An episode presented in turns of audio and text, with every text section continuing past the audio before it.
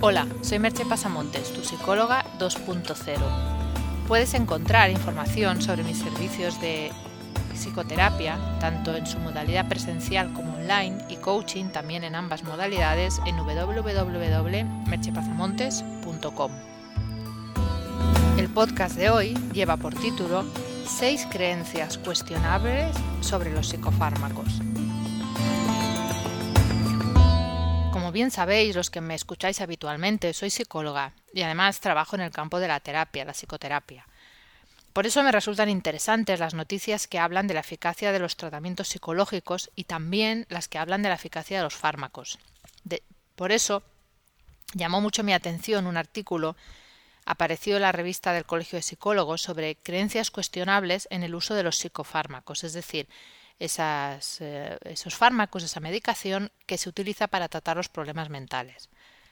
El modelo biomédico, que trata la enfermedad mental en base a los desequilibrios fisiológicos que conlleva, es el que se ha impuesto a nivel social y asistencial desde hace más de 30 años.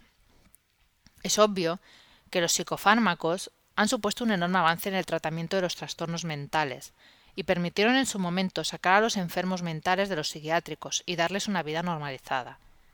Pero de ahí a pretender tratarlo todo con psicofármacos, incluso los procesos normales y naturales de la vida, hay un gran trecho. De ahí las críticas que aparecen en el artículo de J.B. Deacon y que a continuación os reseño y también os explico un poquito. La creencia una es que los trastornos mentales son enfermedades cerebrales causadas por el desequilibrio de los neurotransmisores, anormalidades genéticas y defectos en la estructura y funciones del cerebro, a esto Deacon responde que los científicos no han identificado una causa biológica, ni siquiera un marcador biológico inequívoco de ninguno de los trastornos mentales. Yo añadiría que existen muchas evidencias de que hay neurotransmisores y otros marcadores biológicos afectados en diferentes trastornos mentales, pero no se ha podido evidenciar ninguna correlación causa-efecto. Con lo cual, bueno, ahí queda la duda. La creencia 2 es que la medicación psicotrópica, es decir, los psicofármacos, funcionan mediante el reajuste de los desequilibrios en los neurotransmisores responsables de la enfermedad mental.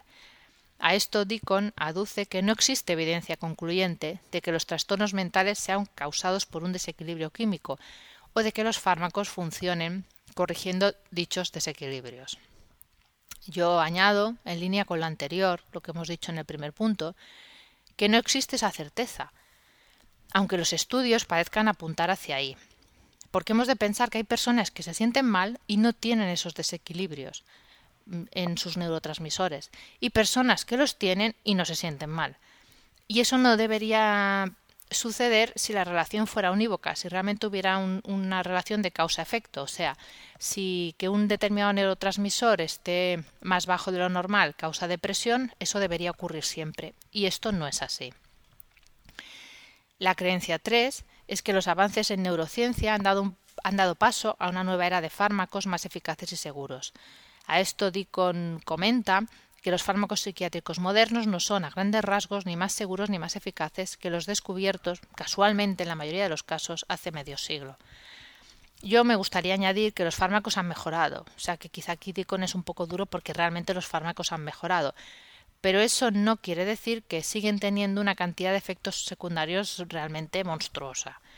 Y aunque muchos no creen una adicción propiamente dicha, porque el fármaco en sí no te hace adicto, sí que crean un hábito de tomarlos tan fuerte que luego es difícil pasar sin ellos. Cuando se toman durante un periodo prolongado de tiempo, resulta muy difícil dejar de tomarlos. Y eso también es así. La creencia 4 es que la psiquiatría biológica ha hecho grandes progresos para la reducción de la carga de las enfermedades mentales en el mundo. A esto Deacon añade que los trastornos mentales han vuelto más crónicos y graves, y el número de personas con discapacidad asociada a sus síntomas han aumentado de manera constante en las últimas décadas. Eh, yo diría que atribuir la posible mejora, que yo creo en contra de Deacon que sí que ha habido una mejora aunque el, tipo de sociedad en el que vivimos, de otro lado, también ha supuesto la emergencia de trastornos que quizá años atrás no existían. Pero atribuirlo solo al modelo biomédico deja fuera otros motivos que también deberían contemplarse bajo mi punto de vista, como mejor y más accesibles tratamientos psicológicos, una mayor conciencia en la sociedad de que hay temas que pueden tratarse, la psicoeducación, etc. La creencia quinta es educar a la sociedad sobre la idea de que los trastornos mentales tienen su origen en causas biológicas reduce el estigma asociado a la enfermedad mental.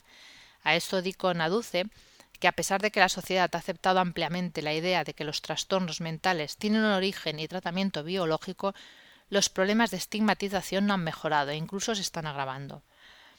Yo creo que el estigma sobre el enfermo mental todavía existe. Mucha gente aún se avergüenza de ir al psicólogo y creo, creo honestamente que de ahí viene una parte del éxito del coaching, que la gente no le da vergüenza ir a hacer un coaching y sí que le da vergüenza todavía ir al psicólogo. Porque estamos en una eh, sociedad de exitosos y tener un problema mental ni que sea leve es visto como una debilidad. Hemos de ser conscientes que en otros países como Estados Unidos ir al psicólogo de manera regular y durante años o incluso durante toda la vida, aunque haya periodos de descanso, es una muestra de que tienes interés por mejorar, y optimizar tus propios recursos y no un estigma. La creencia 6 es que una mayor inversión en investigación en el campo de las neurociencias permitirá desarrollar test diagnósticos basados en componentes biológicos y tratamientos farmacológicos curativos, no solo paliativos.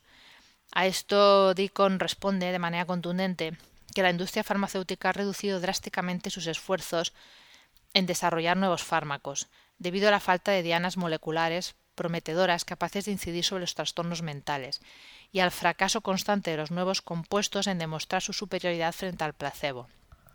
Eh, existen bastantes investigaciones, en los últimos años han producido, en las que un medicamento para paliar alguna enfermedad mental no ofrece una diferencia significativa cuando se hacen experimentos con el hecho de no tomarlo. Entonces, claro, no se le puede atribuir mayor efecto que el placebo.